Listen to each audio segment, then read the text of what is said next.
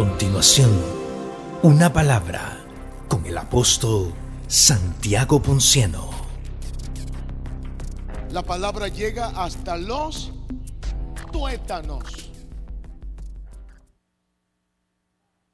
Doctores que están aquí, ¿es verdad que los de ahí dentro que sale la sangre? De los tuétanos. Mi madre. De ahí es que sale la sangre. Los huesos, hay una predicación que yo estoy oyendo de los huesos en la Biblia. La sangre. Los huesos se envejecen y se dañan cuando el alma tiene grietas.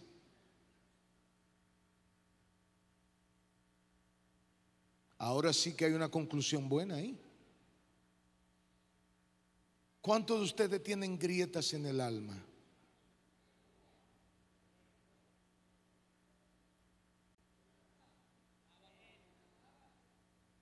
¿Pueden levantar la mano y hacer una oración conmigo? ¿Podemos orar? Padre, en el nombre de Jesús, en este momento yo quiero orar con estas personas que están aquí, quiero bendecirlas y quiero, Dios mío, que tu Santo Espíritu los llene a cada uno de ellos. Yo quiero que el Espíritu tuyo, Dios mío, que es un Espíritu poderoso, que es un explorador, vaya ahora y viaje a nuestras coyunturas, porque la espada tuya está lista para meterse en los tuétanos, en las coyunturas, en el pensamiento y trastornar, Dios mío, cualquier plan del enemigo, cualquier situación dañina, ahora en el nombre de Jesús. Señor, yo quiero que viajes ahora por nuestro ADN y que te metas en nuestro ADN y que modifique, Dios mío, cualquier práctica o conducta que no viene de ti. Yo quiero, Dios mío, que sanes ahora nuestro interior, que libere nuestras almas y que produzca bendición en medio de nuestras vidas. Padre, rompe ahora toda conducta heredada, toda marca dada por el pasado, toda marca dada por las generaciones que están, Dios mío, marcando el destino de lo que estamos aquí. Señor, métete ahora y rompe. Dios mío, mira, corrige Señor, mira las grietas del alma, mira las marcas del alma, ahora en el nombre de Jesús. Padre, en el nombre de Jesús queremos que nos ayude a recibir esta palabra. Amén y amén. Pueden sentarse y deme cinco minutos de su tiempo.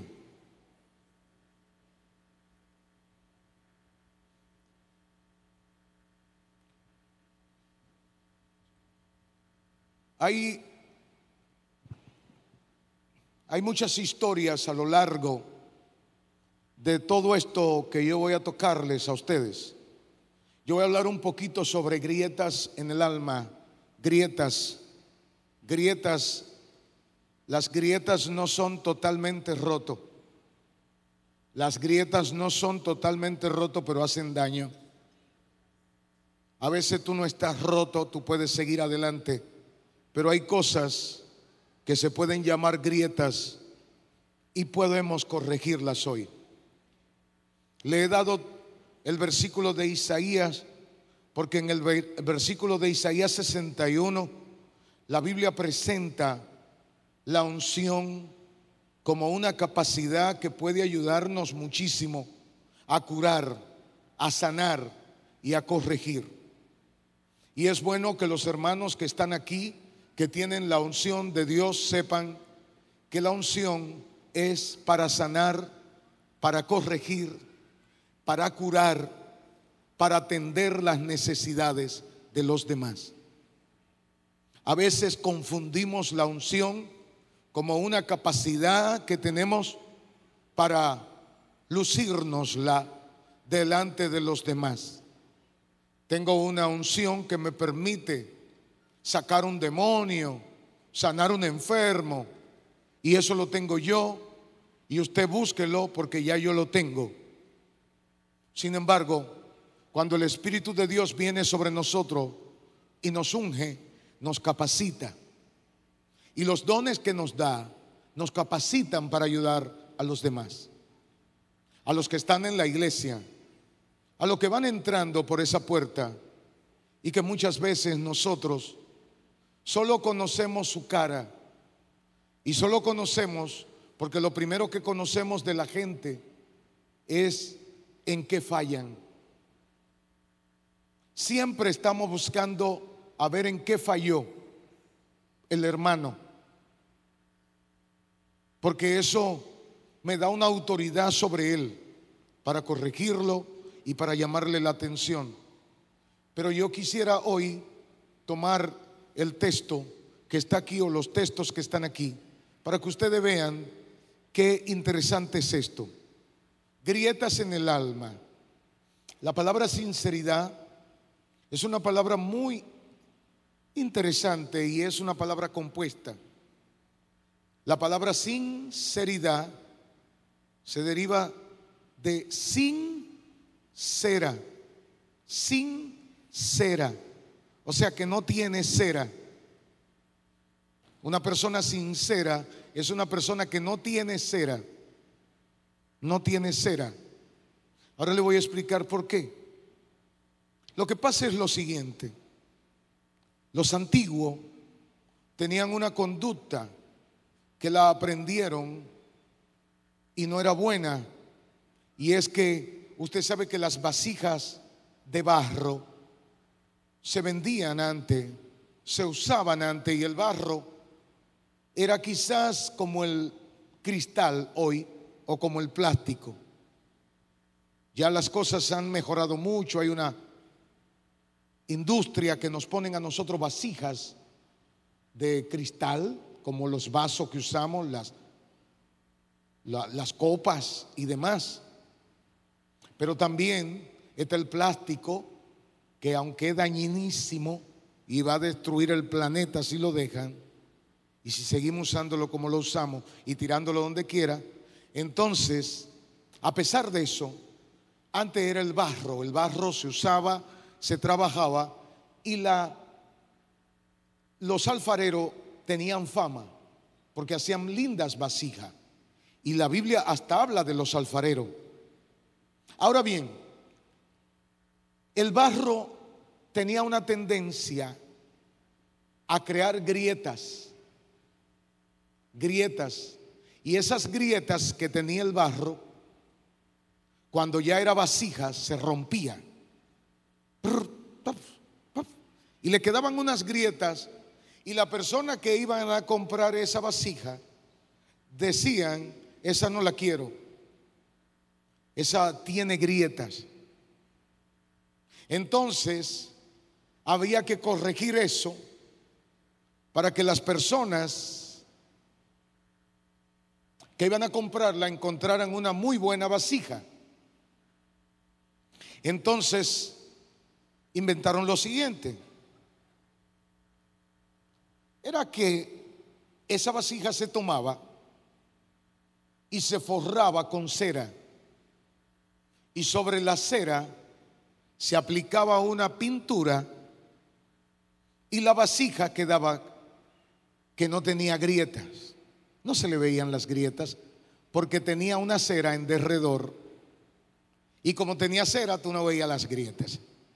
Entonces tú comprabas la vasija y te la llevaba y cuando le aplicaba fuego, la cera se derretía y tú creías que era el fuego que te había dañado la vasija. Entonces tú no la podías devolver ya porque tú no sabías si era cera o si era fuego. Pero lo que pasa es lo siguiente, que muchas veces nosotros aprendemos conducta que no nos favorecen. ¿Cómo se adquieren esas cosas? Le voy a decir algo, hermano. Cuando nosotros nacemos, nuestro apellido nos pone una marca. Y tú puedes estar seguro que las cosas que están en tu apellido te van a perseguir a ti. porque van a ser tu herencia. La primera herencia que nosotros recibimos no es de dinero, es el legado de nuestros padres, de nuestros abuelos y de las personas que están en nuestro derredor. Ustedes tienen conductas que son propias de su familia. No pertenecen a los seres humanos necesariamente, sino a su familia. Y esos comportamientos, muchas veces cuando uno viene a la iglesia, ese comportamiento sigue con uno. Hoy quiero decirles a ustedes lo siguiente. Las ataduras a lo largo de nuestra vida son como grietas. Grietas hay personas que son muy vengativas, hay personas que son muy amargadas, hay personas que son depresivas, hay personas que son eh, dadas al vicio, hay personas que tienen situaciones que le persiguen. Y entonces cuando llegas a la iglesia, esas cosas no se van inmediatamente, sino que se quedan ahí contigo. Una persona que llega aquí, por ejemplo, con una práctica de fumar o de tomar, no lo va a dejar inmediatamente, porque eso es una práctica que quizás la aprendió, es una práctica, y le estoy hablando de cosas que se aprenden como vicio, ¿no? Tú lo tienes, eso llegó a ti y te persigue. Yo conozco a un amigo que está en la iglesia y lo único que no ha podido dejar es de fumar. Él siempre fuma, aunque sabe que la iglesia no promueve eso, él fuma y no puede dejar de fumar. Y entonces no quiere dejar la iglesia, pero no quiere dejar de fumar. Yo creo que una persona como él sí tiene que dejar de fumar. ¿Por qué? Porque eso lo tiene como algo que lo domina y que lo maneja. Y hay muchas cosas que ustedes tienen que lo dominan, que lo manejan, que ustedes no pueden librarse de eso. Y por más que traten, vuelven y caen en esa conducta que la aprendieron quizá de la familia, que la recibieron. Pero quiero decirle lo siguiente, aunque tú tengas cera que te haya puesto, no te va a servir, no te va a funcionar, porque el fuego de Dios está aquí. Y tu vasija va a ser declarada. A lo largo de tu vida, tu vasija tendrá que declarar las cosas que tú tienes y como tú eres, cómo lo aprendiste. Gloria a Dios. Bendito es el Señor. Pero hoy quiero decirles a ustedes, hermano, que cuando nosotros comenzamos a practicar la fe, tenemos no solamente que ocuparnos de ver si el hermano tiene una práctica en su cuerpo, hay que ver si la tiene en su alma y hay que ver cómo está su espíritu. Quiero decirle que el espíritu suyo no se contaminará nunca por lo que haga su alma ni por lo que haga su cuerpo. Será la parte pura, será la parte divina. El espíritu se va a mantener siempre puro, se va a mantener siempre.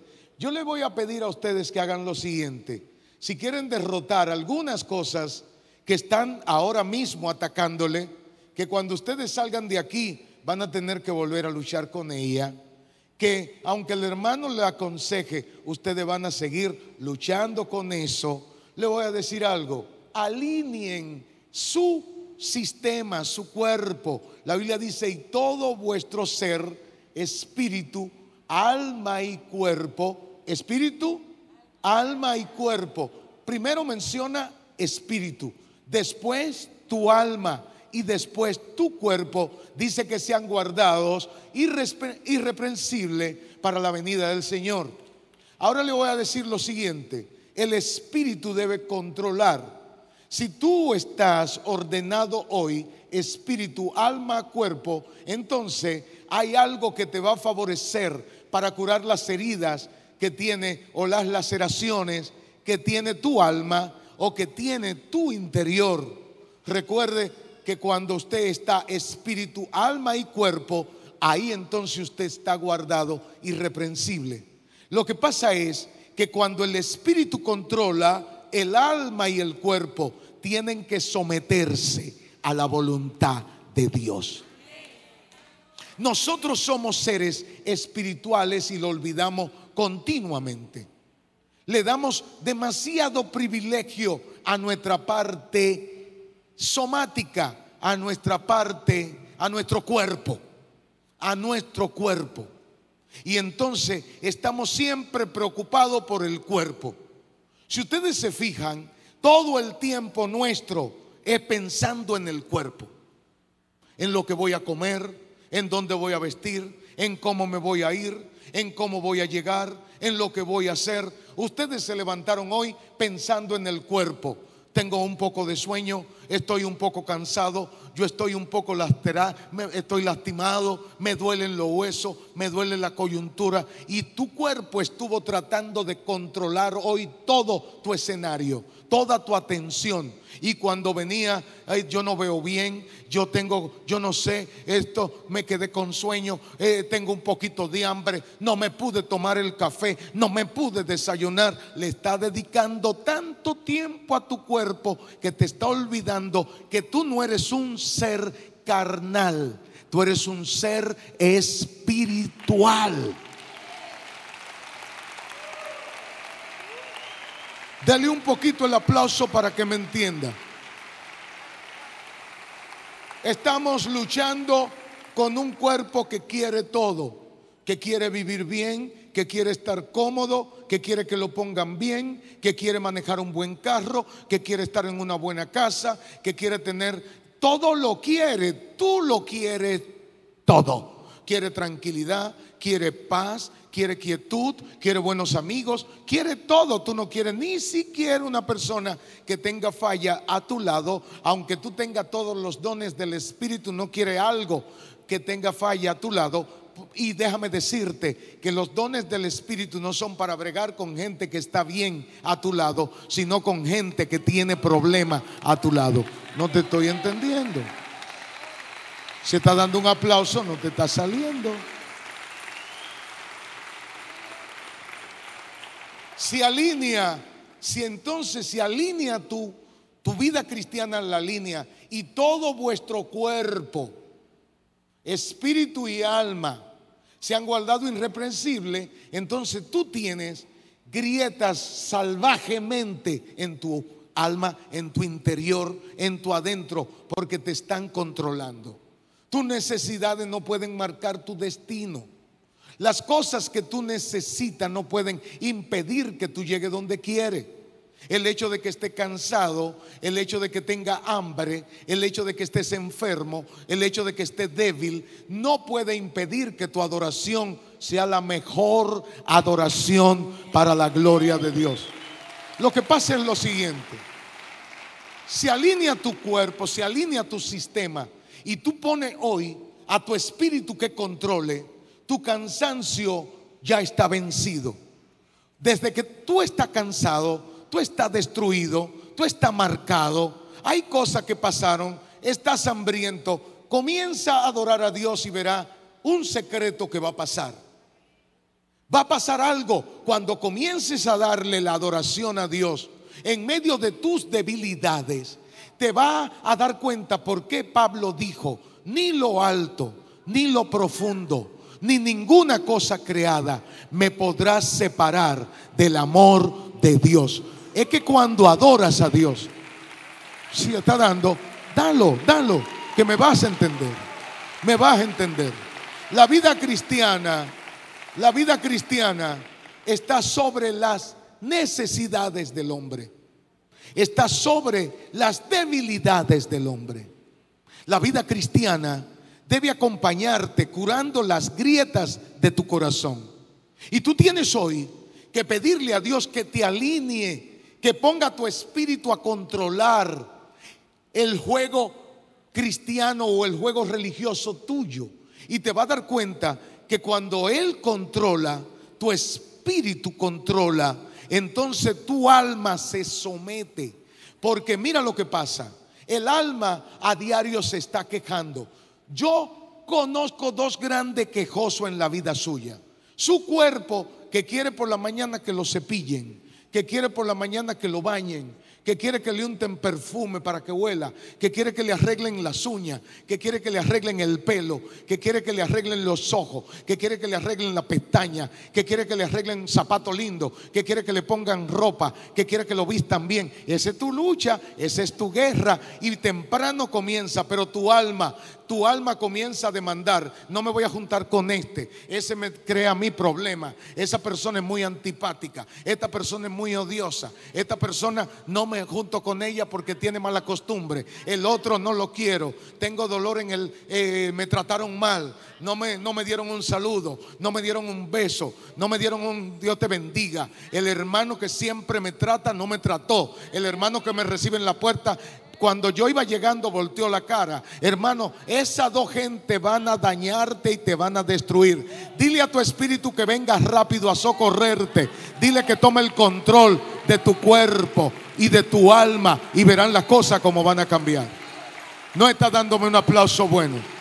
Esto que yo le estoy diciendo es la clave de la vida cristiana. Es la clave de la vida cristiana. La alineación de mi sistema, el espíritu tuyo nadie lo contamina. Porque tu espíritu sabe quién es. Porque tu espíritu no va a cambiar. Aunque yo haga mil cosas aquí, tu espíritu sigue siendo la parte de Dios en tu vida. Es una parte pura es una parte limpia, es una parte que puede ayudarte muchísimo. Yo sé que los hermanos que están aquí pueden ayudarte, pero si te alinea y le dice a tu espíritu que tome control hoy de tu vida y de tu situación, te vas a dar cuenta que cuando el espíritu controla la carne y la mente y el alma tienen que someterse a lo que diga Jehová. Una persona. Una palabra con el apóstol Santiago Ponciano.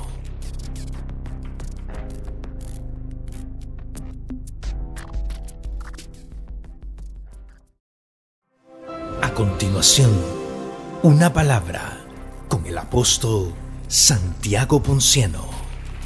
Una persona espiritual, una persona espiritual es aquella que todo lo pone y todo lo mide y todo lo chequea mediante Cristo. Usted tiene que poner, mire, cuando el Padre mira a cualquiera de ustedes, lo mira a través del Hijo. Cuando el Padre mira a cualquiera de ustedes, lo mira a través de quién? Del Hijo. Eso significa que si el Padre te va a mirar, primero, Él dice el sacrificio de Cristo. Y entonces toma ese espejo y lo pone delante de Él. Y cuando Él te mira con el espejo que se llama sacrificio de Cristo, inmediatamente tú cambia totalmente. Porque te ve puro te ve limpio, te ve santificado, te ve purificado, te ve activo para ministerio y te ve correcto. Aunque tú tengas lo que tenga, el Padre te ve correcto. Porque el Hijo dijo, me voy a sentar a la diestra de mi papá. Y cuando Él vaya a mirar para abajo, le voy a recordar que yo estuve en la cruz del Calvario y que soy el espejo mediante Él puede ver.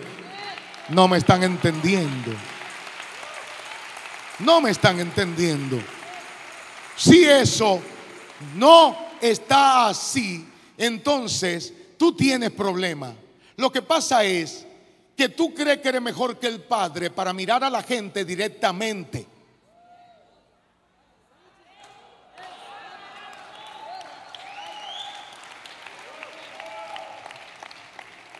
Lo que estoy diciendo es que si el Padre no mira a través de Cristo, usted a mí no me puede estar mirando con sus ojazos. Tome el espejo que tome el Padre y míreme a mí también a través de Cristo. No estoy oyendo el aplauso. ¿Me está entendiendo lo que te digo? Si no haces eso, entonces yo nunca voy a calificar para estar presente. Nunca voy a calificar, porque lo que me califica a mí no es la opinión buena que alguien pueda dar. Su opinión no me califica para el cielo, a mí me califica la sangre de Cristo. Ese aplauso me le está faltando y no me están entendiendo y no me van a comprender.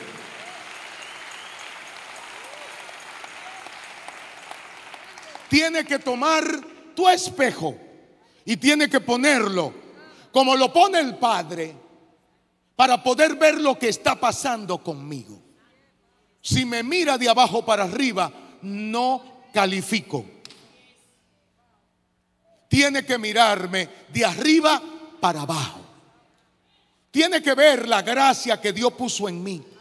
Cuando Dios vino a poner gracia y a repartir dones entre los hombres, no pidió, no fue al data crédito. No fue a buscar quién tiene, quién puede. Él solamente entendía que donde había un ser humano hay la posibilidad de que se reproduzca la gracia de Cristo completamente en la vida de esa persona. Grietas en el alma. Ese aplauso me le está faltando. Y tiene que ponerle más. Tiene que ponerle más. Tiene que ponerle más. La gracia de Dios lo cambia todo. La gracia de Dios lo modifica todo. ¿Sabe lo que necesita Él? Gente alineada. Alíneate. Dile a tu espíritu que controle. Dile a tu espíritu que tome el control de ti. Los otros, y no estoy hablando del Espíritu Santo, yo estoy hablando del Espíritu que Dios depositó dentro de ti. Dile que se ponga en primer lugar en tu vida y te va a dar cuenta que las grietas de tu alma no te van a saber a nada cuando el Espíritu Santo y el espíritu tuyo estén controlando tus emociones, estén controlando tu pensamiento. Mire, no hay una cosa más fuerte que las emociones.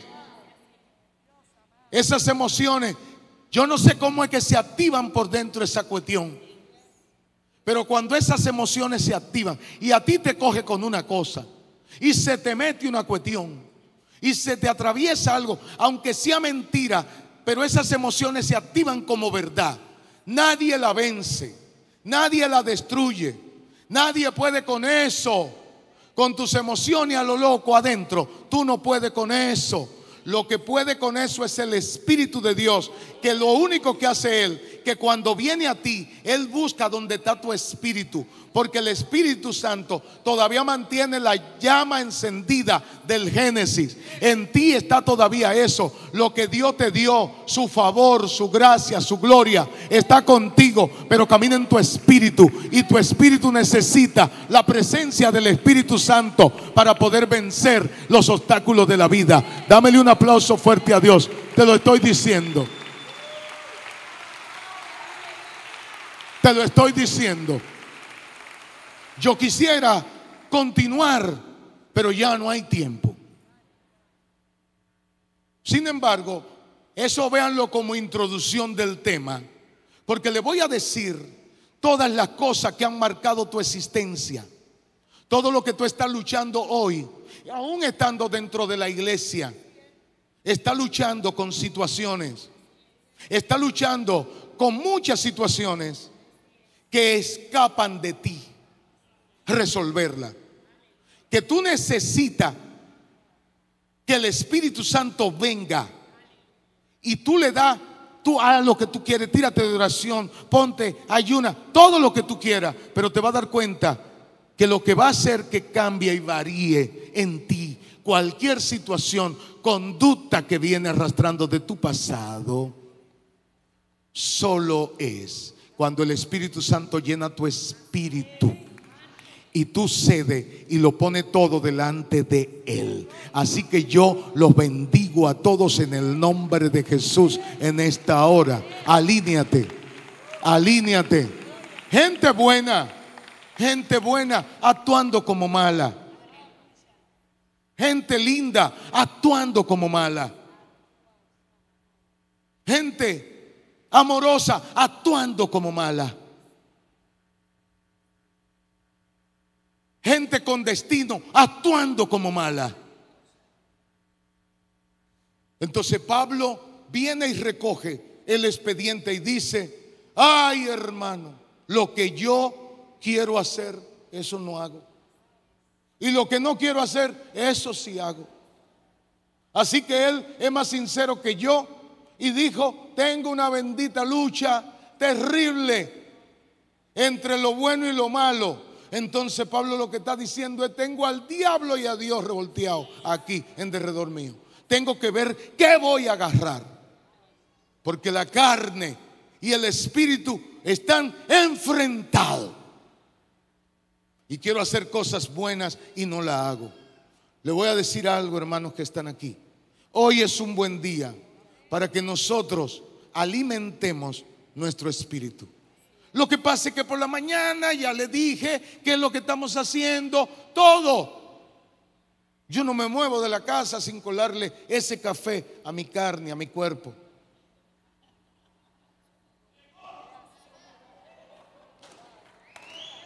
Pero, ¿qué es lo que le estoy diciendo?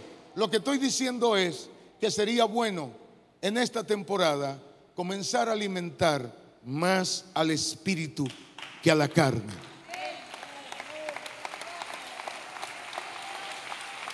Dale el aplauso fuerte. Ese aplauso me le está faltando.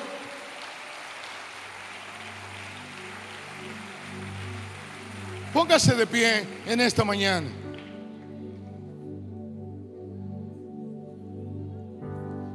Le doy la bienvenida a todos a esta casa. Y quiero solamente hacer dos cosas. Y luego le voy a, estar anunciando algo. ¿Hay aquí alguna persona que no sea cristiana? Que es un amigo que nos visita. Amigos, ya veo. Uno, dos, tres, cuatro. ¿Dónde? Uno. Ah, bendito. Te bendigo. ¿Hay más? ¿Veo mano de amigos levantado? Ah, allá. Yo quiero, por favor, allá también. Ay, perdón. Sí, hay varias manos levantadas. Le bendigo, sí, te bendigo allá. Yo quiero orar por ustedes para que reciban hoy al que cambia la vida, al que lo trastorna todo. Ahí viene. Sigan pasando. Los amigos que están aquí pasen y permítanme hacer esta oración de salvación en este momento. Pasen. Para salvación. Denle un aplauso fuerte a Dios. Ven. Ayúdamelo. Amén. Que se quede ahí con ella. Gloria a Dios. Bendito el nombre del Señor. ¿Alguien más allá? Venga. Denle el aplauso. Eso es, mi amigo. Ese aplauso le está faltando, gloria a Dios, porque la gente se salva.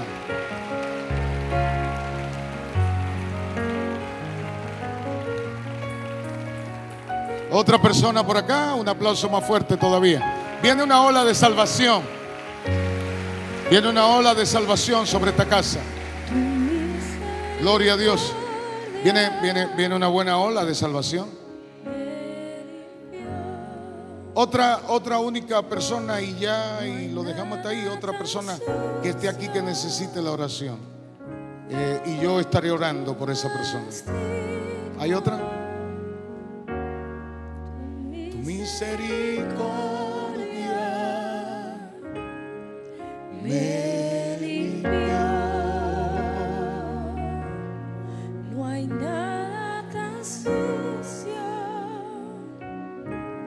¿Otra persona? ¿Otra persona? ¿Otra, otra, una? Una, una, una, una más. Una más. Aquí está. Denle el aplauso. Denle el aplauso bueno.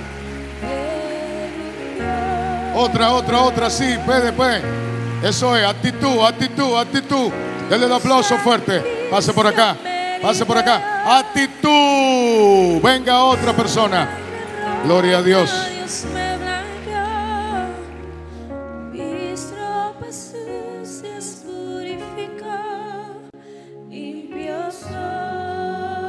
Hay espacio para otra persona, ¿eh? Veo personas que están muy compungidas. Gloria a Dios. ¿Hay un espacio para otra persona? ¿Hay otra persona? Otra, otra, otra, otra persona. Limpio soy.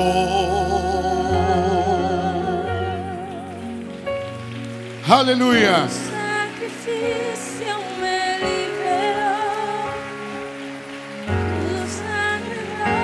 No, no, pero ahora sí. Aplauda, aplauda.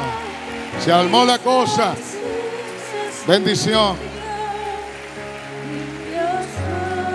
Bueno, ahora sí, ahora sí, ahora sí.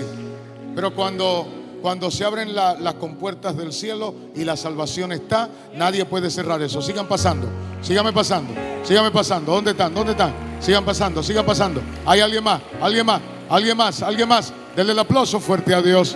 Aleluya. Limpio soy. No hay nada. tan sucio. Tú no eres digno. Tu misericordia. Tu Tu misericordia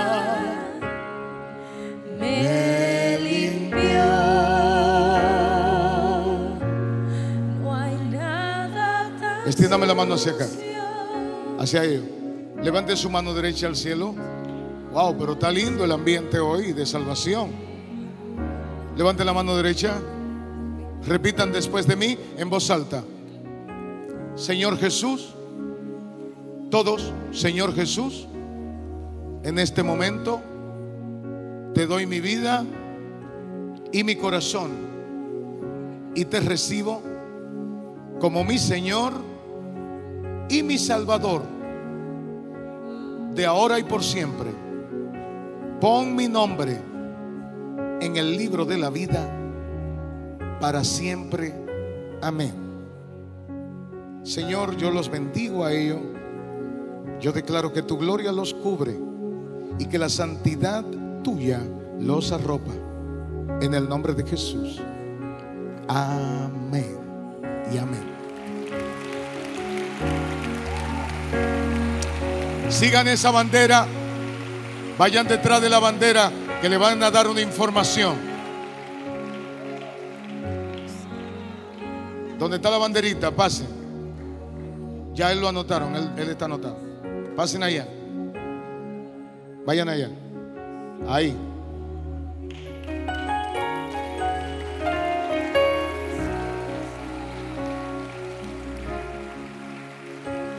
Dele un aplauso fuerte. Ahora me pongo de, póngase de pie que le voy a bendecir a todos. Decirles dos cosas. Esta congregación que ustedes ven aquí, a lo largo de su historia, es una congregación de cambios y es una congregación de transformación. Esta es una casa diferente.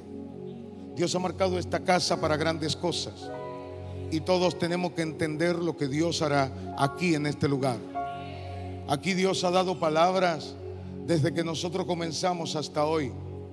Yo recuerdo cuando vine por primera vez a esta casa, ya, ya termino, y comenzamos aquí en este lugar, recuerdan ustedes, pueden recordar, no había techo, no había baño, llovía, estaba lleno de basura, y nosotros aquí nos quedamos levantando un ministerio. No habían pisos limpios, no había música, no había nada, nada, absolutamente nada. En ese mover que había aquí, un hombre llamado Rolando Carballo, que tuve el gusto de saludarlo el día pasado, nos dijo lo siguiente. Me dijo, usted será consejero de presidentes. Usted será consejero de presidente. Yo a lo largo de mi historia en este lugar, esa palabra ni le presté mucha atención, aunque siempre creo lo que Dios me dice. Pero ¿qué es eso? Consejero de presidente. Pues déjeme decirle que esa puerta Dios la ha abierto. Y en este momento ya hemos estado haciendo eso. Ese aplauso le está faltando. Tienen que entender, tienen que entender. Esta casa, los ministerios que estamos aquí somos para siempre. Los presidentes deben durar cuatro u ocho años en este país. ¿Quién sabe? Hay religiones y cosas, no sé, pero son, lo que quiero decirle es que un presidente viene, un presidente se va, pero siempre habrá un tabernáculo de adoración pastoreado por un hombre o por una mujer que Dios haya puesto en este lugar, en el tiempo, en el año.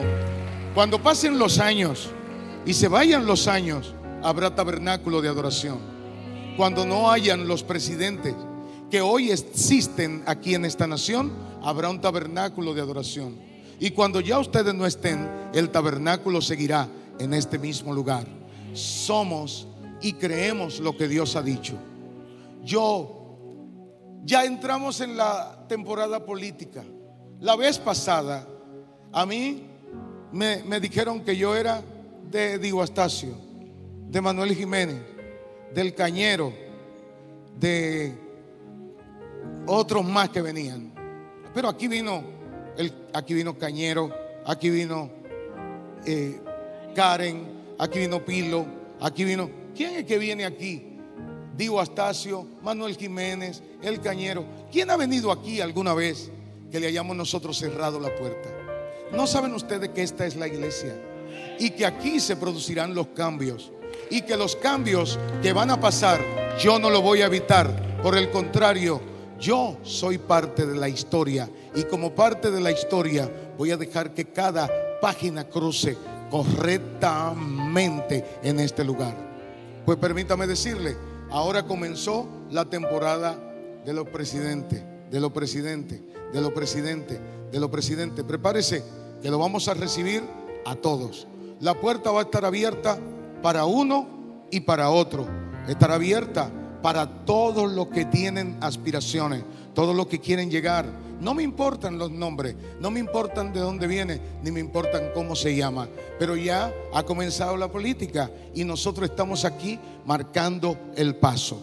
Pues permítame decirle que el día martes, el martes violento, vamos a tener uno de los cumplimientos aquí anunciado por Dios. Dios dijo que iba a hacer que por aquí pasaran y que llegaran y que se sentaran ahí donde yo me siento con tanta humildad. Yo no tengo una silla rimbombante, yo no tengo una silla adornada. Yo me siento donde se sientan ustedes, como ustedes se sientan. Y el que entre aquí se va a sentar. Ahora sí le digo una cosa, yo lo que ustedes pueden estar seguros es que de aquí en adelante yo no llamo a nadie, pero todos nos van a llamar a nosotros. Yo no estoy oyendo el aplauso. Este martes violento va a ser muy violento. Este martes violento va a ser muy violento. Y como ese, habrán otros. Habrán otros martes. Así que este martes violento nos ha llamado y estará aquí con nosotros el doctor Leonel Fernández Reina de estar aquí. Todos los que están aquí, óyame bien, todos los que están aquí, que tienen su bandera política, sosténganla, que eso no es el, ese no es el caso. El caso es que todo lo que nos va a gobernar de aquí en adelante va a tener que estar alineado a lo que dice Jehová de los ejércitos. Dios va a ponerle línea a esto. Hombre, sepa, no, usted no sabe aplaudir, ni siquiera me está entendiendo. Así que aquí vamos a estar temprano. Vamos a venir, nos vamos a preparar. Esto no se va a llenar arriba abajo porque mucha gente va a venir aquí. Pero yo, mi función es una sola y la voy a cumplir. Mi función es poner esta mano con aceite sobre la cabeza de quien vaya a gobernar en el momento que sea la nación dominicana. Sea quien sea, no tengo bandera en este momento que no sea la de Dios. Lo que diga Jehová es lo que va en el tabernáculo de adoración. Démele el aplauso fuerte. Démele el aplauso fuerte. Eso fue lo que pasó. Ese aplauso me le está faltando. Metalema.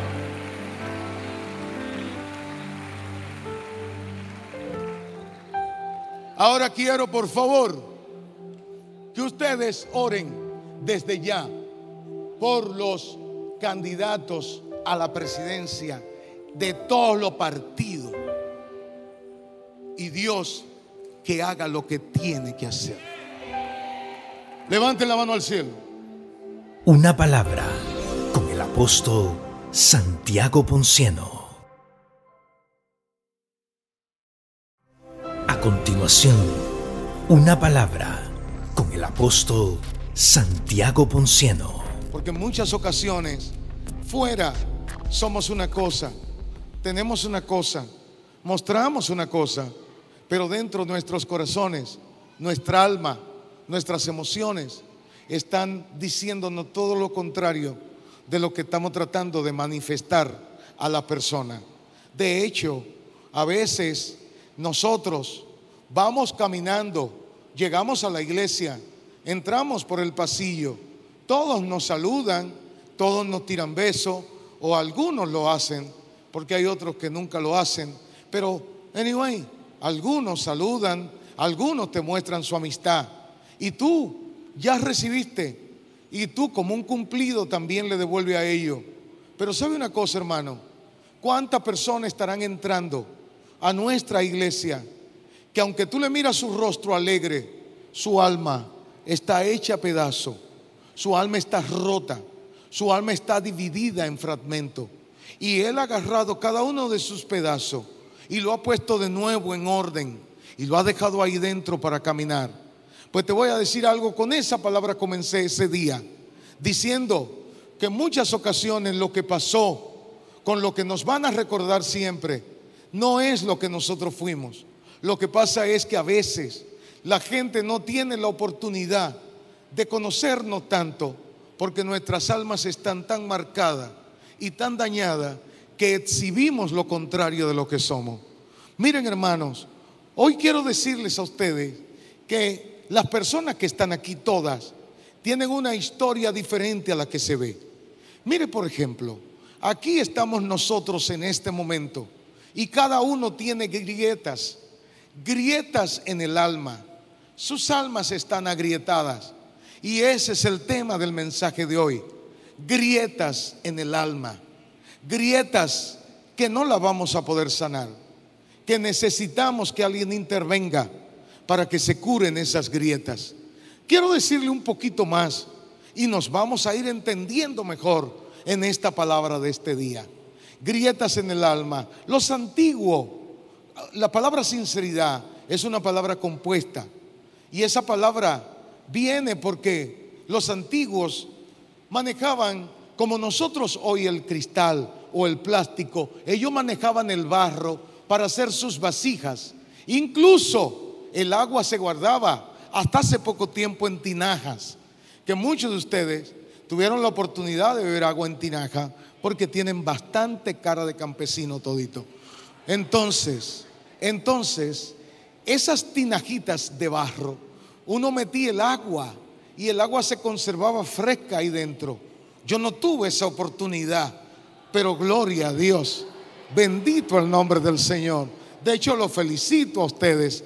Pero esas tinajas de barro eran vasijas de barro que bien hecha conservaban una superficie plana que se anquilosaba. Se ponía como una piedra porque el agua, el frío del agua, más el brillo, el sudor y el roce de la persona, lo pulían y le daban un perfil como el de una losa o una porcelana. Pero era barro, era barro, pero no todo el barro siempre era bien pulido. A veces el barro quedaba agrietado y quienes iban a venderlo tenían o lo daban mucho más barato o no podían venderlo porque tenía grietas. Pero la gente siempre hace trampa. La gente para tramposa sirve. Y eso de la trampa es viejo. ¿Cree usted que porque estaban en el tiempo de Jesús la gente no eran tramposos? Ahí era que eran tramposas de verdad. Así que agarraban la vasija que estaban llena de grieta y la forraban con cera y la pintaban de nuevo. Y el que la compraba creía que se llevaba una vasija nueva, pero se llevaba una vasija llena de cera, pero llena de grietas. Entonces se la llevaban. ¿Sabe cuándo se daban cuenta que había un daño en la vasija? Si la pasaban por el fuego. Así que la gente, como lo engañaron muchas veces, antes de comprar una vasija, la pasaba por el fuego. Y si la vasija pasaba la prueba del fuego, se la podían llevar porque no tenía grietas. Hermano, le voy a decir algo a ustedes. De ahí viene la palabra sincera, sinceridad.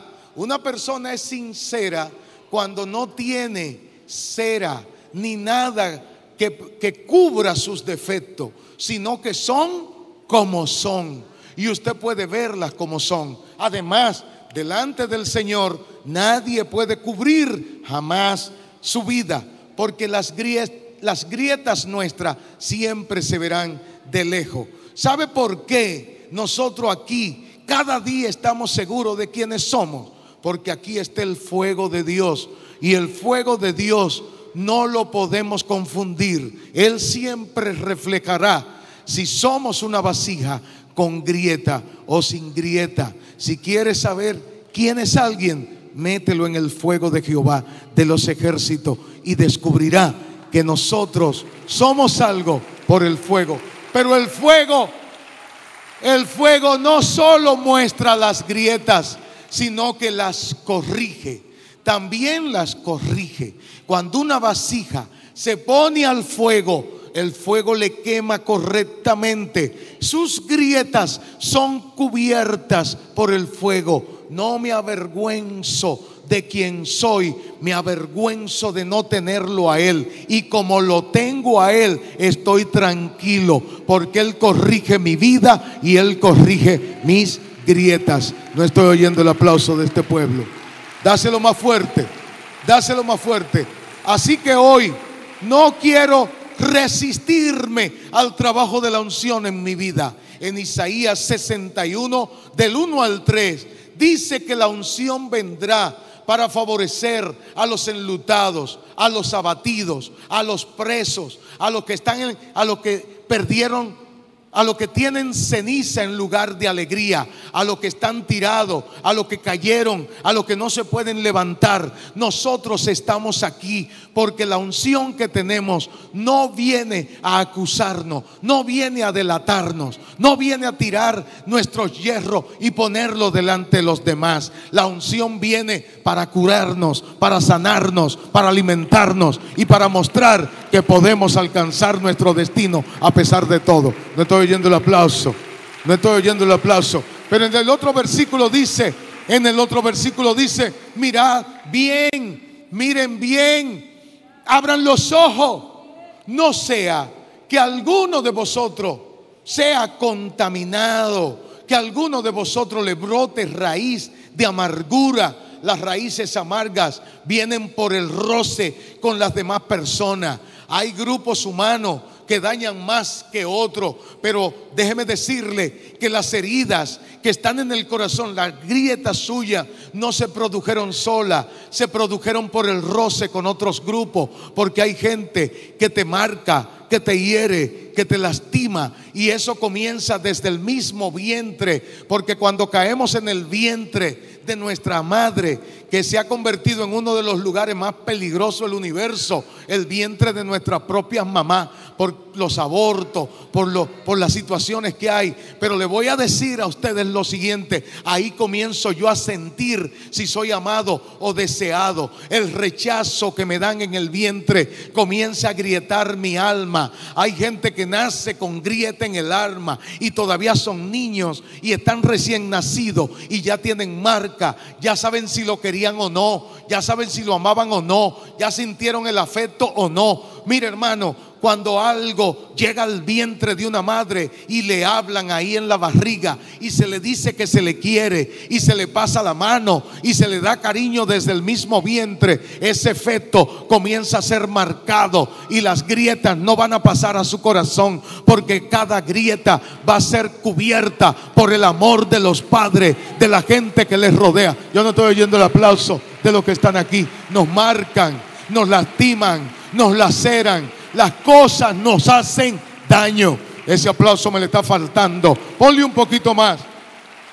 Así que la sanidad del alma tiene que ver con la limpieza de mis emociones, con la limpieza de mi de mi llegada a esta tierra. La sanidad interior o sanidad del alma es un proceso mediante el cual los individuos somos liberados de ataduras, de marcas, de situaciones que le impiden gozar de su nueva vida en Cristo Jesús y de tener una plena realización como cristiano de las cosas bíblicas que deben cubrir a los individuos dentro de una iglesia. Cuando estamos aquí, estamos llenos de ataduras. Las ataduras no son demonios, las ataduras no son espíritu, las ataduras a veces son situaciones que no hemos sanado, marca que no hemos curado, rechazo, traición, engaños, mentira, trampa, boche, situaciones que van marcando nuestro corazón. Te voy a decir algo, si tu corazón fue marcado por el pasado, si te hicieron daño, si te engañaron, si te hicieron trampa, si te violaron, si llegaron a un espacio que tú no querías, si destruyeron tus sentimientos, si marcaron tus emociones, esto aquí es otro lugar. Aquí no debe pasar eso, porque aquí está el óleo, aquí está la unción y aquí está la gracia. Y donde la gracia de Dios está, debe haber sanidad de las emociones, del corazón. Solo adóralo a Él. Eso te va a sanar, eso te va a curar, eso va a alimentar tu espíritu. No estoy oyendo el aplauso de la gente que está aquí. Dáselo más fuerte. Las ataduras son situaciones, situaciones no resueltas, situaciones del pasado, marcas que traigo en lo profundo de mi corazón. En Tesalonicenses, capítulo 5, versículo 23, la obra redentora de Cristo dice lo siguiente, y todo vuestro ser, espíritu, alma y cuerpo, se ha guardado irreprensible para la venida de Cristo Jesús, para su manifestación nuestro espíritu, nuestra alma y nuestro cuerpo. Le voy a dar una clave que le va a servir a ustedes.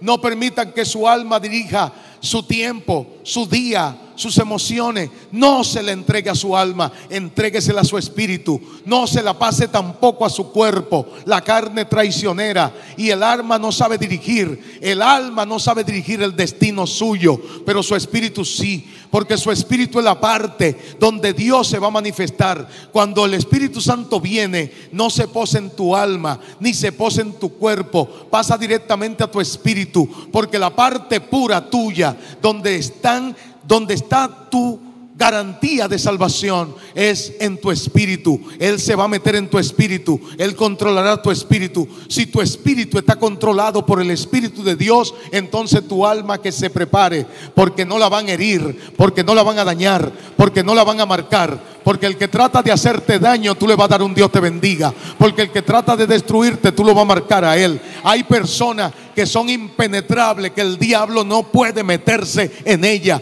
porque están guiadas por el Espíritu, no están guiadas por su cuerpo, no están guiadas por lo que piensan, no están guiadas por lo que alguien dijo, no están guiadas por lo que alguien sospecha. El que quiera sospechar, que sospeche. El que quiere decir, que diga. El que quiere marcar, que marque. El que quiera ignorar, que ignore. El que quiera no saludar, que no salude. El que quiera no abrazar, que no abrace. Yo no estoy dirigido por las emociones, yo estoy dirigido por lo que el Espíritu está diciendo a mi corazón. Dame el aplauso fuerte. ¿Qué pasó? No estoy oyendo el aplauso. Tiene que entenderlo. Tiene que entenderlo. Déjalo que él haga. Déjalo que se meta. Déjalo que él cambie. Déjalo que él trastorne. Pero te voy a decir un poquito más de esto que quizás te sirva para algo. ¿Por qué el Espíritu debe dirigir? Porque el Espíritu no está marcado por la caída. Nosotros ya fuimos levantados. Nuestro Espíritu es un Espíritu despierto. Es un Espíritu que no tiene la marca de la desgracia. Él no es permeado por el infierno. Mi espíritu lo cubre Dios. Por eso el espíritu vuelve a Dios cuando yo muera. Dice que el espíritu vuelve a Dios, que fue quien lo dio. Hay una parte mía que el diablo no se queda con ella jamás. No estoy oyendo el aplauso.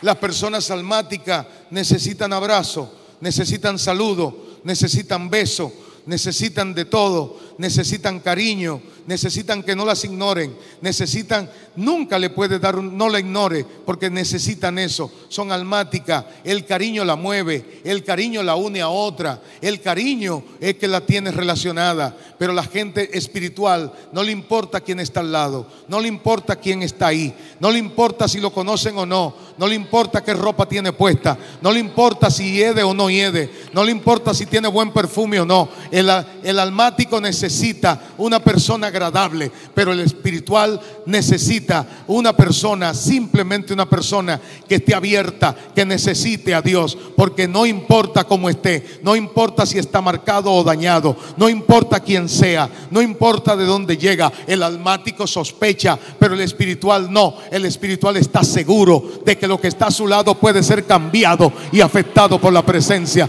del Dios Todopoderoso. Yo no estoy oyendo el aplauso. ¿Qué pasó, papá? ¿Qué fue? Dáselo fuerte, dáselo, suéltalo.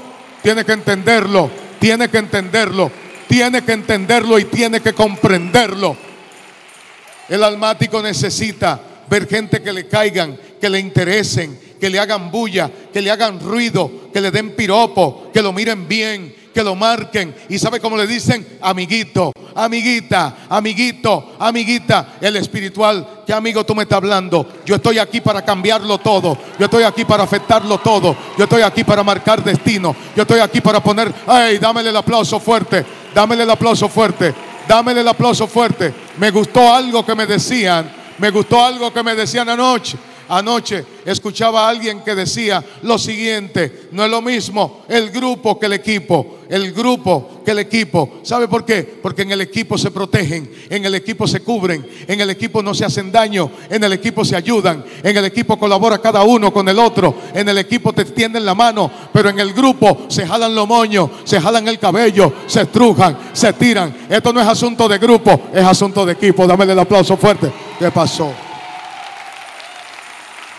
Dáselo.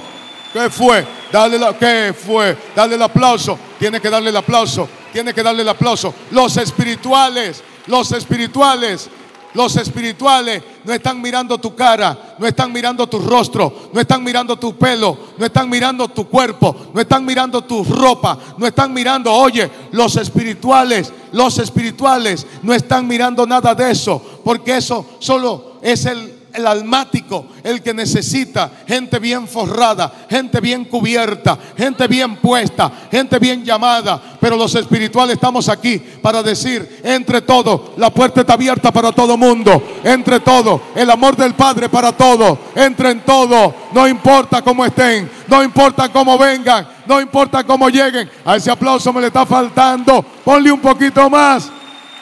Ponle un poquito más. Lo que pasa es lo siguiente. Lo que pasa es lo siguiente.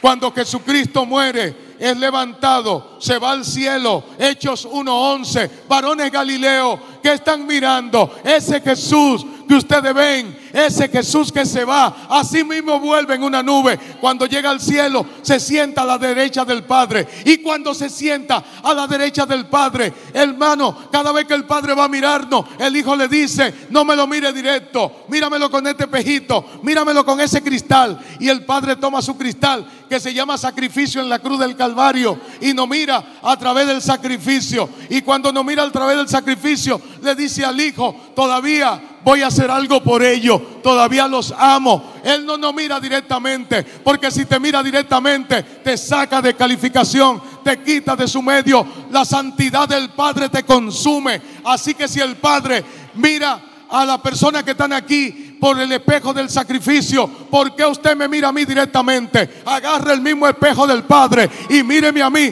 a través del sacrificio y se va a dar cuenta que yo soy perfecto en la voluntad de Él. No estoy oyendo el aplauso. Denle el aplauso. ¿De qué se trata? Somos perfectos en su voluntad. Somos perfectos en Él. Somos perfectos en Él. Él nos mira y no ve nuestras grietas, no ve nuestro hierro, no ve nuestros errores. Él no nos mata porque nos mira a través del sacrificio. Por eso el Padre no puede matarnos, porque nos mira a través del sacrificio de su Hijo. Pero a todo el que usted lo mire y lo mire directamente sin ser a través del sacrificio de Jesucristo, usted también lo va a matar. Porque aquí también matamos gente. Aquí también destruimos a otro. Cuando mire al hermano, dile al Padre que te preste su espejo para que tú veas que lo que hizo Jesús está reflejado aquí en lo que estamos aquí. Dame el aplauso fuerte, ¿no? Ahora no sabe aplaudir. Ahora no puede, tiene que dárselo, tiene que entenderlo. El sacrificio me cubre, el sacrificio me salva, el sacrificio me santifica, el sacrificio me purifica, el sacrificio me hace apto. Tú sabes lo que dice la Biblia, todo lo que pertenece a la piedad nos ha sido dado.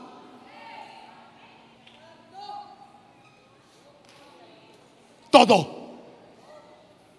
Tú quieres, hermano, si tú quieres un 100 para subir al cielo, quédate abajo.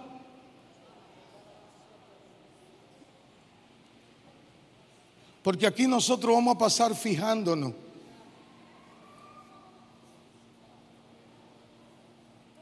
El único examen que hay que pasó con un 100 lo tiene alguien que te lo prestó a ti. Todo lo que él hizo, él dice lo siguiente, todo ha sido hecho. Llené el temario completo. Todo lo que faltaba ya lo puse. Y la nota mía se la dan a ellos, porque ahora ellos son coherederos juntamente conmigo. ¿No estoy oyendo? ¿No te estoy oyendo? Pero de eso no es que te quiero hablar. Te voy a dar un poquito más. Alíneate, alinea tu espíritu, alinea tu, alinea tu espíritu, tu alma y tu cuerpo. Aquí dice, y todo vuestro ser, espíritu, alma y cuerpo. El espíritu primero, luego el alma, luego el cuerpo. Hermano, hay personas que son totalmente corpóreas. Ni el alma ni el espíritu tienen que ver con ello. Sentirse bien es lo único que cuenta. Eso es totalmente corpóreo. Eso es cuando la carne toma control total de nuestra existencia. Si no hay bienestar, no hay Dios, ni hay el diablo está suelto. Le voy a decir algo. Muchas etapas de su vida van a ser las mejores y van a estar cubiertas por el dolor, por la trampa, la, traición de otro. Y tú vas a venir con todo ese dolor y va a levantar la mano y te va a dar cuenta que el dolor que otro puso no era tan malo como tú pensabas. Porque lo único que faltaba era que le sacara una buena nota a Dios soportando al que trató de dañarte. Porque el que trató de dañarte lo que hizo fue empujarte a la mayor victoria de tu vida. Dámele el aplauso. Dáselo. Tú me estás entendiendo. Eso, eso me le falta. Eso me le falta. Todo lo que, todo lo alto será allanado.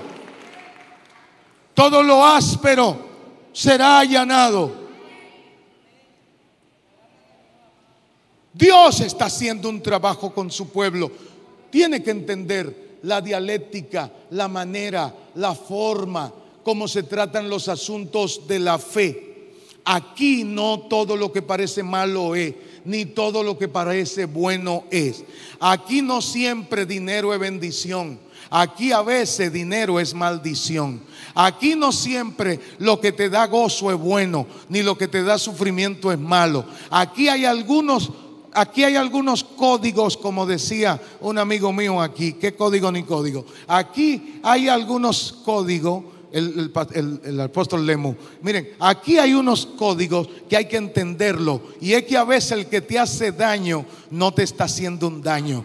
No te está haciendo un daño. Y el que te hace un bien no me está haciendo un bien. ¿Qué le parece a usted si Jesús le dice a Judas, Judas, traicionero y malo, vete de ahí, quítate de ahí. Te voy a decir algo, cuando Judas estaba vendiendo a Jesús, es posible que usted no lo entienda y todavía usted dice, ese era un perverso, ese era un mala fe, pero si eso no pasa, hoy tú no estarías en la fila de los salvados para el reino de los cielos. A veces el que te quiere hacer algo malo termina haciéndote algo bueno. Dámele el aplauso. El que te quiere dañar termina abriéndote el camino. El que era tu enemigo termina llevándote al trono. Oye, te voy a decir algo, te voy a decir algo. ¿De qué manera iba a llegar José? Iba a llegar José a Egipto. Si no lo venden como esclavo, si no lo venden no llega. Mira por qué. Porque no había camino, porque no había gente, porque no había tren, porque no había avión, porque no había manera de mandarlo a Egipto. Pero Dios sabía que llevando gente mala para que lo compraran, se lo iban a llevar a Egipto. Y te voy a decir algo, a veces Dios te pone en manos de gente perversa porque son los que mejor te van a cuidar. Porque muchas veces, oye, oye, tú no sabes lo que es un aplauso, tú no sabes lo que es un aplauso. Hay gente que, oye, oye, óyeme, gente perversa te van a llevar a tu destino. La persona que tenías a José lo agarraron y cuando José llega, ay, no me vendan. ¿Quién dijo a él lo estaban destruyendo? ¿Quién dijo que eso lo estaba matando? El que estaba dirigiendo la operación estaba arriba y dice, véndanmelo a él. Dígale a él. Y entonces le dijo a la gente mala, ustedes lo van a llevar porque son malos. En el camino nadie se mete con ustedes. Y van a llevar mi tesoro. Y van a llevar mi joya. Nadie se mete con ustedes. Cuídenmelo. Llévenmelo. Que lo necesito como rey. Me estoy oyendo el aplauso. Ay, pero no saben aplaudir. Dáselo fuerte ahora.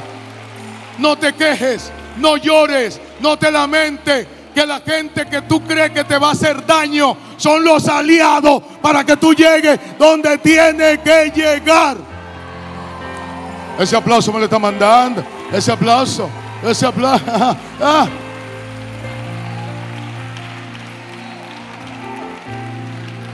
Tiene que entenderlo, tiene que comprenderlo.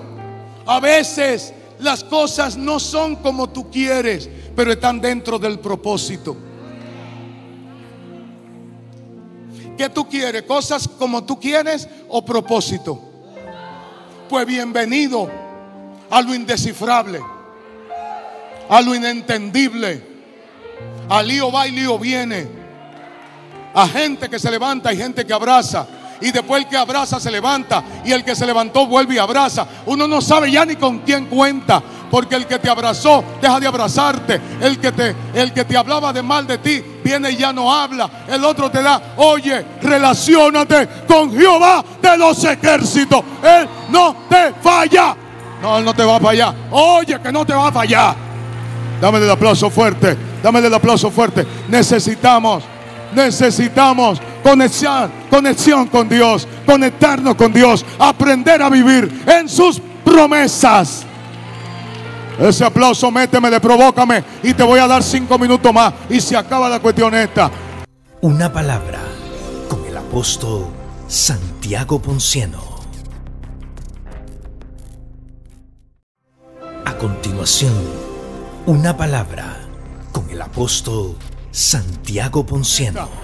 ¿Qué pasó, papá? Dase el hombre, dase el hombre. De eso se trata, de eso se trata. ¿Tú me estás entendiendo? ¿Qué fue? ¿Tú me estás entendiendo lo que yo te digo? Entiende lo que te lo digo de verdad con humildad. La gente que está contigo, más te vale que aprenda a caminar con ella. Y le hablo a todos porque a veces Dios va a levantar al mejor en contra tuya. Y no significa que tu enemigo. Quizás Dios está mirando a ver el trato que tú le das a un siervo de Él, que Él lo pone en contra tuyo. Porque hay gente que cree que el que se le levanta en contra es un adversario y a veces no es un adversario, es un colaborador de la causa de Jehová de los ejércitos. Es que tú no me estás entendiendo. Es que no me estás entendiendo. Dáselo. Te voy a decir algo. En muchas ocasiones al cielo le conviene más el que te hace la guerra que el que te vive tirando lisonja.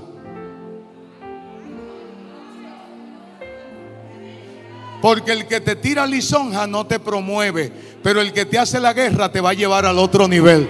Dale la Eso le está faltando.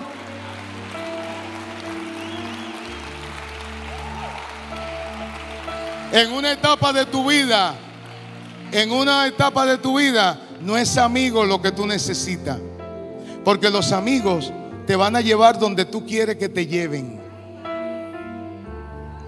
Ellos van a tratar de que te sientas bien. Y van a hacer todo para que te sientas bien. En una etapa de tu vida tú necesitas adversarios.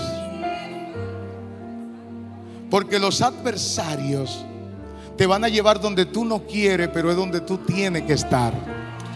Hay un lugar donde tú no llegas con amigos. Hay un lugar donde tú llegas con enemigos. Y déjeme decirle más, hay enemigos que no se matan. Porque si lo mata, le da tu nombre y le da tu autoridad. Hay enemigos que hay que dejarlo vivo. Por eso le dijo David a Saúl, y no te mato y no te mato. Porque si te mato, me roba mi gloria. Y si te dejo vivo, te va a dar cuenta quién es Jehová de los ejércitos. No estoy dando el aplauso. No, oyendo- no me están dando el aplauso. No me están dando el aplauso. Tú me estás entendiendo. Tú me estás entendiendo lo que yo te digo. Así que necesitamos gente que nos promueva, gente que nos ataque, gente que vengan en contra nuestra. Es más, le voy a decir algo. Y ábreme el internet, pónmelo a todo lo que da. Métele toda la capacidad. ¿Cuánto es 4? ¿Cuántas G? Yo no sé cuántas G. Di que las 5G van a dar cáncer en, el, cáncer en el mundo. Métele toda la G, por favor. Ábreme el espacio. Necesito gente que me enfrente. Necesito enemigo nuevo. Necesito gente que venga a persar el tabernáculo de adoración. Necesito gente que me critique. Necesito gente que hable de mí. Porque tengo que estar seguro que mi protector no es usted. Mi protector es Jehová de los ejércitos. Dame el aplauso fuerte. ¿Qué pasó, papá?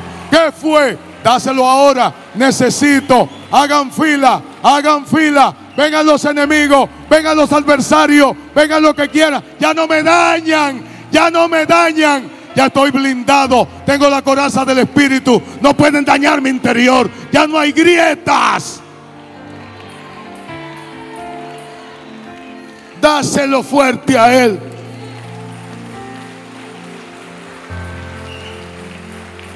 Necesitamos adversario. Necesitamos gente que nos enfrente. Necesitamos gente que nos compitan. Necesitamos gente que nos insulte. Necesitamos gente que nos empuje. Ponle una marca a la bendición tuya y ve por ella. ¿Sabe por qué hay gente que te enfrenta? Porque conocieron a uno que tiene destino. ¿Sabe por qué hay gente que quiere hacerte daño? Porque el, hay uno que está por hacerte daño y no tiene cuerpo, se llama Satanás y tiene que usar el cuerpo de cualquiera, hasta de un amiguito tuyo, hasta de una persona que tú quieres y no va a buscar uno de por allá, porque a ti no te va a importar, va a buscar uno que anda contigo, va a buscar uno que come contigo, va a buscar uno que está a tu lado, porque el diablo se sabe su código, él sabe que para que a ti te haga daño tiene que ser alguien que tú le conoces la cara, que tú le conoces la cara, que tú lo amas, que tú hasta le diste cosas, que tú le regalaste algo. ¿Qué importa lo que yo te di? ¿Qué importa? A mí lo que me importa es que tengo destino y para donde yo voy no llego si no hay enemigo. Y te voy a decir otra cosa. Te voy a decir otra cosa. Ángela, oye esto. Aún tratando de ser mi enemigo, todavía debo ver si la categoría tuya te permite ser enemigo mío. Porque mis enemigos tienen que tener la clase que yo tengo. Dámele el aplauso fuerte. No me están entendiendo. Esta gente no me entiende. Dale el aplauso fuerte. Dale el aplauso fuerte. Es más, te lo voy a decir de esta manera. Hágame fila en la lista de los que aspiran a enemigo mío. Que mañana voy a hacer depuraciones para ver si califican o no. Porque hay gente que ni como enemigo vale la pena que estén al lado tuyo. Los enemigos que te promueven no son cualquiera, son los enemigos que tienen esencia como la que tú tienes. Te voy a decir algo. Si alguien llama quiero ser enemigo del presidente. El presidente chequearía a ver quién es. A ver si tiene pedigrí. A ver si tiene razones para ser mi enemigo. ¿O no fue eso lo que pasó con una nación pequeña que desafió a una grande, que no voy a decir ni lo nombre? Pero cuando le dijo la nación pequeña, te declaro la guerra, la nación grande miró a ver y cuando vio en el mapa el punto tan chiquito, con un crayón le dijo, y te la gané. Hay guerra que yo la voy a ganar sin pelearla, porque los enemigos no valen la pena, no están en mi nivel. No son de lo que, oye, dámele el aplauso. Todo el mundo no puede herirte. Todo el mundo no puede dañarte. Todo el mundo no puede agrietarte. Todo el mundo no puede romperte. Todo el mundo no puede convertirte a ti en un instrumento contrario. Y te voy a decir algo. Hay lágrimas que si yo fuera tú voy y las recojo. Porque la lloré delante de gente que no son merecedores de una lágrima que están marcadas para que caigan en la mano de Jesús, de, de Jesús, de Jesús y de Jehová de los ejércitos. Mi lágrima de aquí en adelante no se la lloro cualquiera. Mejor me la bebo. No, yo no te estoy oyendo. Mis lágrimas no se la lloro cualquiera. Mejor me la bebo. Porque hay gente que no merece mi lágrima. Hay gente que no merece tu lágrima. Esa grieta, ¿qué es lo que tú estás hablando de agrietado? Tú no necesitas salud espiritual. Tú lo que necesitas es ponerte al lado de Jehová y decirle a los que te desafían, desafíenme ahora. Miren quién está ahí conmigo. Miren dónde que estoy. El que se sentó. Tú, tú sabes, Jesús se sienta a la diestra, pero no se sienta solo se sienta conmigo, porque yo no solo estoy crucificado con Cristo, yo también estoy sentado a la diestra del Padre en Cristo Jesús. Ese aplauso me le está faltando. Ya no quiero predicar más. Ya no quiero predicar más. Ya no quiero predicar más. Ya me, me cansé. Ya no quiero predicar más. Ahora lo que quiero es que tú sepas muy bien que no todo mundo tú le puedes dar mi enemigo. Porque hay gente que son enemigos, hermano, hasta de, hasta de personas que tienen problemas mentales. Mis enemigos tienen que ponerse en mi lista. Dígale al que le queda la par, mañana hay depuración. Mañana hay depuración. Mañana hay depuración. Mañana hay depuración. Mañana hay depuración. Mañana hay depuración. Y los enemigos que se matan, hay que matarlo temprano. Pero los enemigos que se quedan vivos, que se queden vivos. Porque alguien tiene que ver la victoria grande que Dios hará conmigo. No, es que no saben aplaudir. Tienen problemas para aplaudir. Tienen problemas para aplaudir. Yo estoy calientísimo. Hay algo y es de verdad. Haga que lo enfrente, enfrente el que quiera. Diga lo que quiera, hable lo que quiera, tiene derecho.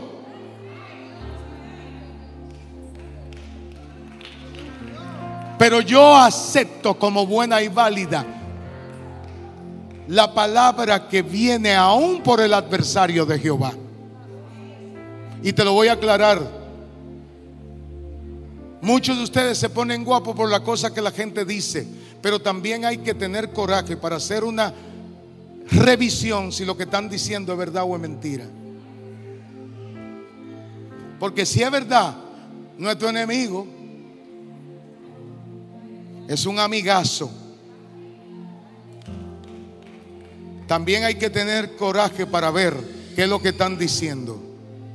Porque a veces necesitamos que alguien toque la flauta o el instrumento para sacar nuestro demonio.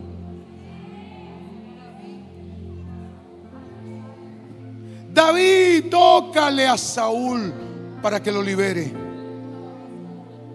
Todos los líderes necesitamos gente que no toquen la flauta. Porque a veces queremos oír nuestra propia flauta, pero también hay que tener oído para oír la del que está a nuestro lado. Como le digo una cosa, le digo la otra, pero no se me ponga así tan callado. Así que le voy a decir de nuevo a sus enemigos, póngalo en fila. Mírele la cara y dígale, tú sí, tú no, tú no, tú no, tú sí, tú no, tú no, tú sí, tú no, tú tampoco, usted tampoco. Y despídelo y dile, y váyanse. Y lo que ustedes hagan de aquí en adelante no me importa. Porque digan lo que digan, no son mis enemigos. Ese aplauso le está faltando. Métale un poquito más. No son mis enemigos. ¿Por qué no se ponen de pie y levantan la mano al cielo? Yo estoy contento. Este es un buen domingo. Este es un buen domingo.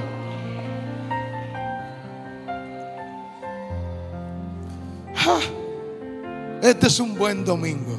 Y ustedes van a ver lo que viene.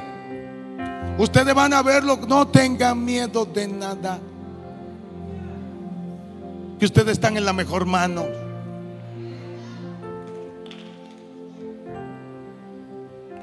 Estamos en las manos del Señor. La promoción nuestra será. Levanta la mano al cielo. Yo declaro hoy que la bendición de Dios te alcanza. Que la persona que vino para enfrentarte se van a dar cuenta que no te están enfrentando, solo te están impulsando, solo te están llevando.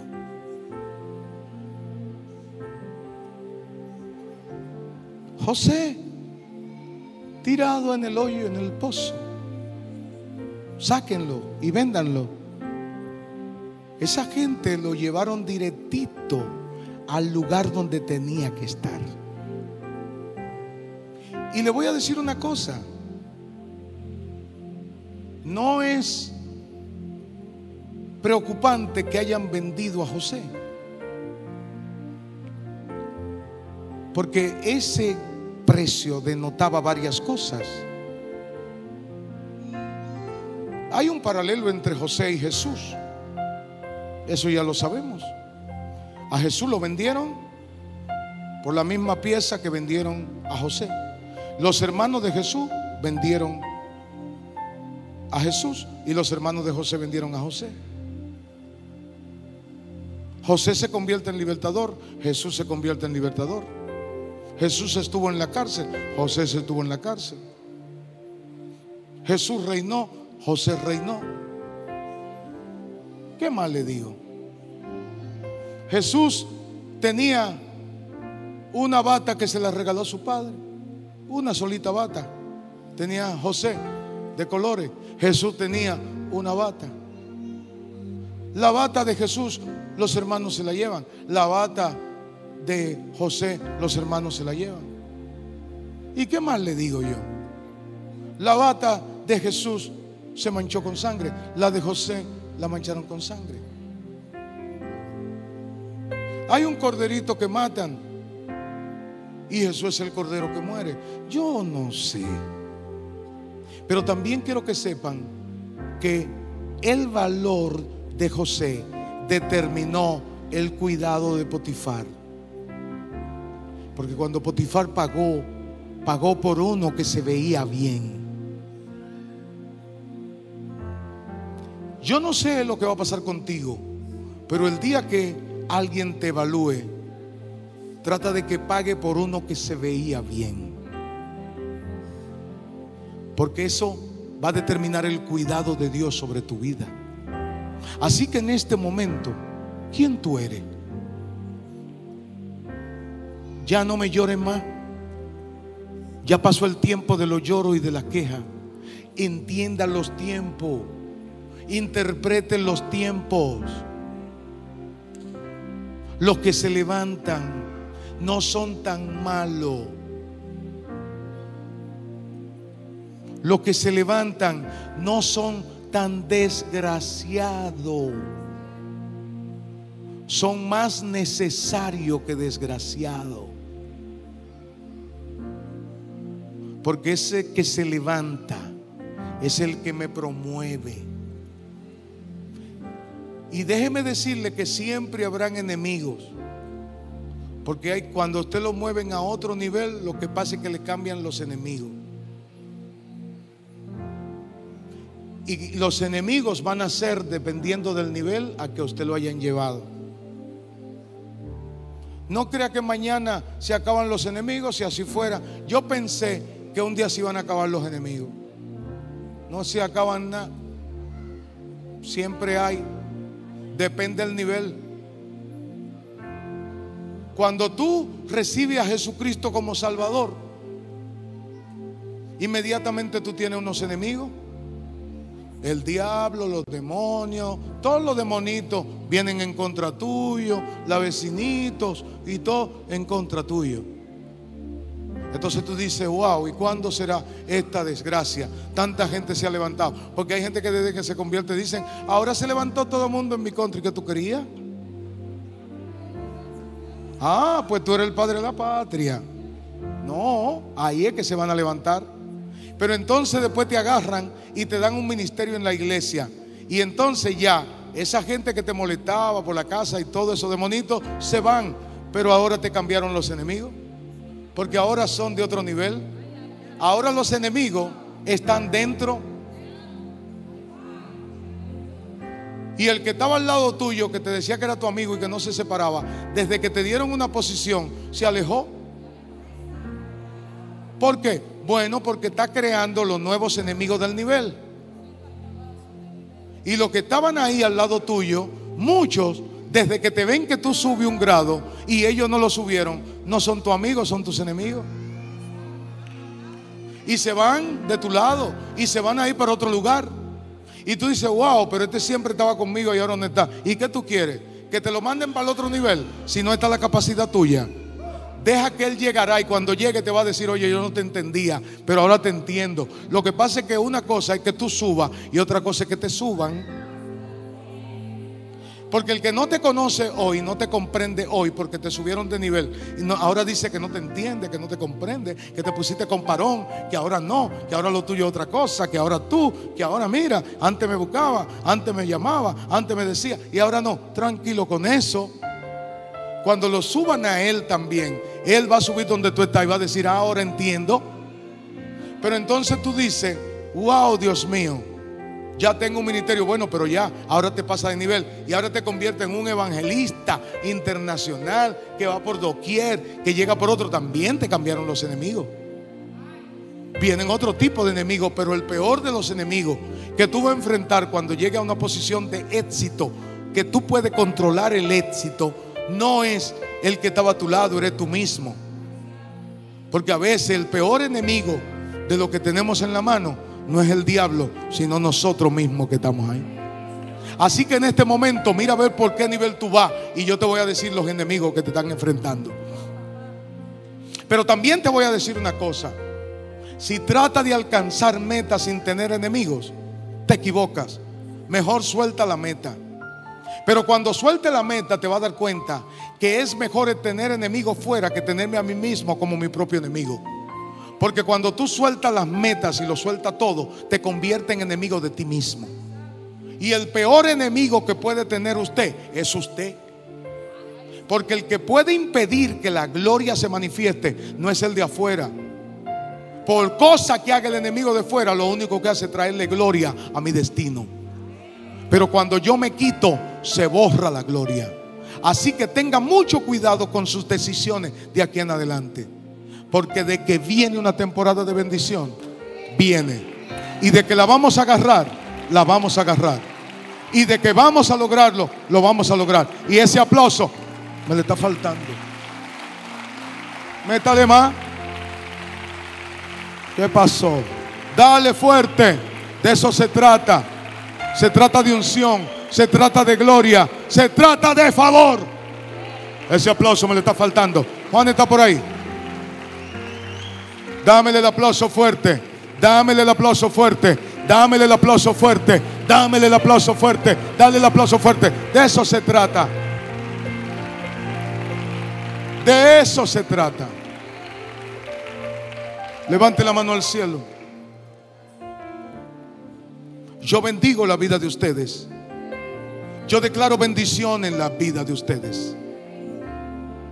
¿Hay alguna persona que esté aquí que quiera al Señor? Puede pasar al frente si hay alguien que quiera al Señor.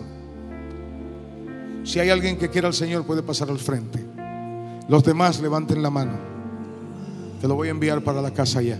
Voy a mandarlo temprano. Levanta tu mano al cielo.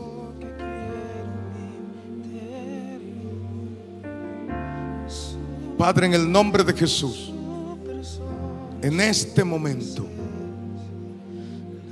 en este momento, en este momento yo bendigo a cada hermano que está en este lugar.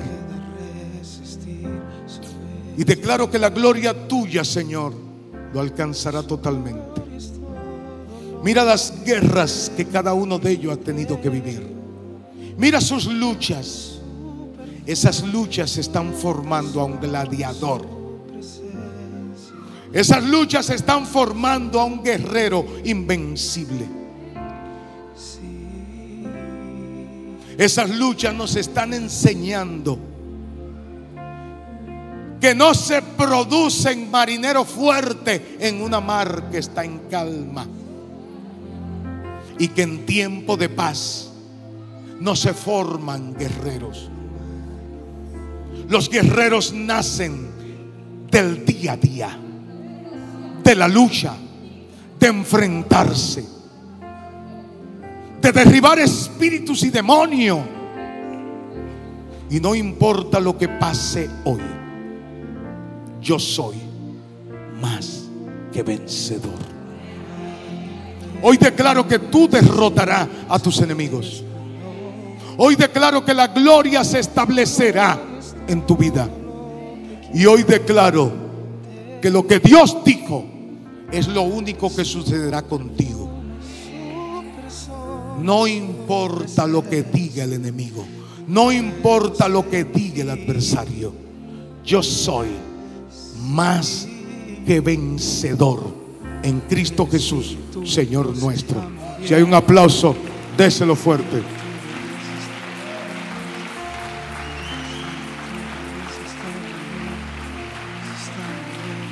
Déselo fuerte.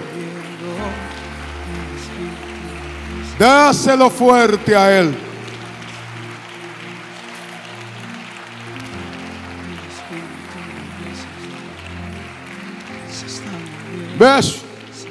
Debo decirle que Dios me lo bendiga a todos. Decirle a todos que ustedes son invencibles, que nadie puede derrotarte, que nadie tendrá tu espada en su mano, que nadie te tirará en el camino, que el destino que Dios escribió para ti es el mismo destino que los demás leerán que no habrá un derrotado donde Dios puso a un victorioso. Que nadie recogerá tu cadáver. Que nadie va a recoger a un hombre o a una mujer tirada.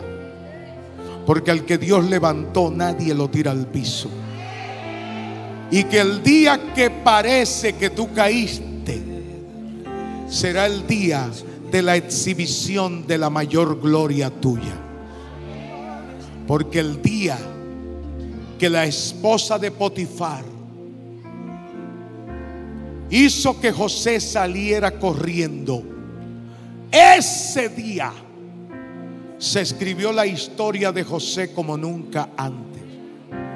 Porque ese día hubo que agregarle al expediente una nota que decía, el tipo es indestructible, invencible. Cuando dice que va por ahí, por ahí llega. Así que hoy yo bendigo tu vida también. Y declaro que como José, el que está sentado en tu silla, el que tiene tu anillo, El que tiene tu ropa, que se la quite. Y el que tiene lo que es tuyo, que lo suelte. Porque José decidió ir a buscar su silla, a ponerse su anillo y a vestir su ropa. No siempre será cárcel lo que te espera. Al que esté en la cárcel que se prepare, que su salida será hacia la mayor victoria de su existencia. Que Dios me lo bendiga a todos. Una palabra con el apóstol Santiago Ponciano.